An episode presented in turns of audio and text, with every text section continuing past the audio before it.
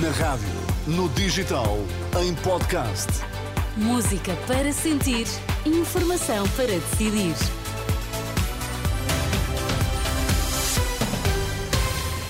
Boa terça-feira, passam 3 minutos do meio-dia. Vamos às notícias. Ana Fernandes Silva, o que é que destacas a esta hora? O Kremlin avisa a guerra contra a NATO é inevitável caso a Europa envie tropas para a Ucrânia. A Caritas Portuguesa alerta que é preciso fazer mais no combate à pobreza. A começar na Renascença, a edição do meio-dia com Ana Fernandes Silva. Ameaça do Kremlin: se a Europa enviar tropas para ajudar a Ucrânia, a guerra contra a NATO será inevitável. Numa teleconferência, o porta-voz Dmitry Peskov avisa aos países que tencionam enviar tropas que avaliem muito bem se um conflito é do seu interesse e dos seus cidadãos. É a reação do Kremlin depois de Emmanuel Macron e também o primeiro-ministro de França terem admitido a possibilidade de, no futuro, serem enviadas tropas ocidentais ocidentais para a Ucrânia. Por cá, é insuficiente o que tem sido feito no combate à pobreza, alerta da Presidente da Caritas no dia em que é divulgado um estudo sobre a realidade da pobreza e exclusão em Portugal.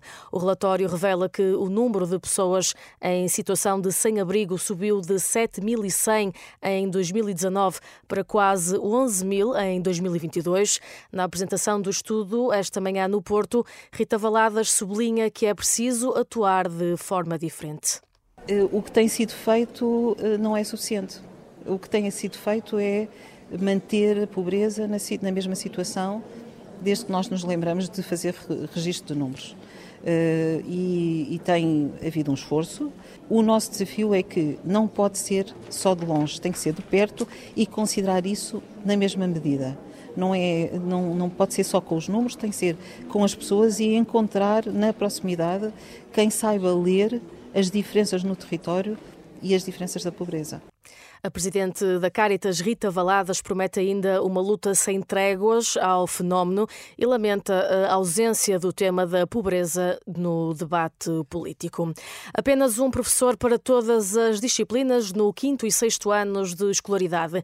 A proposta dos diretores de escolas públicas que aplaudem o fim do atual segundo ciclo, uma medida sugerida no relatório sobre o estado da educação do Conselho Nacional de Educação que apela ao fim de transições significativas para os alunos mais novos. À Renascença, o presidente da Associação de Diretores de Escolas Públicas, Filinto Lima, apela, no entanto, que a acontecer a mudança seja definida de forma consensual entre todo o setor terminar com o segundo ciclo seria juntar o quinto e sexto ano ao atual primeiro ciclo e haver ali uma continuidade de, na, docência, nomeadamente com um professor um, polivalente, como existe ao nível do, do, do, primeiro ciclo. Outro tipo de solução tem que ser algo muito debatido e algo consensualizado.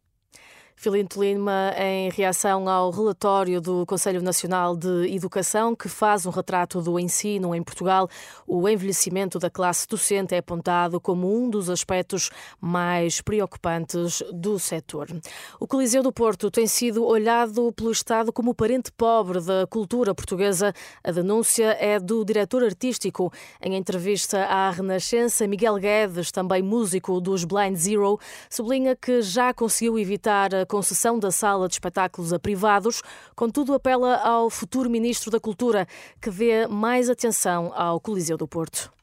Acho que há muito a fazer, nomeadamente na relação do Estado com os seus equipamentos. Tem que deixar de olhar para eles apenas e só pelo facto de ser seu proprietário, também olhar para eles pelo facto de serem agentes de uma atividade cultural que, porventura, o Estado não pode nem deve promover. O que é que diria o próximo Ministro da Cultura? Que venha cá, que perceba, no caso do Coliseu, a importância e a significância desta casa para o país, não só para a cidade ou para a região, e que nos dote também da possibilidade de continuar a fazer mais e melhor, e que perceba, olhando em comparação, que se calhar o Coliseu tem sido olhado sempre, do ponto de vista orçamental, como um parente menos rico de todos, toda a família cultural portuguesa.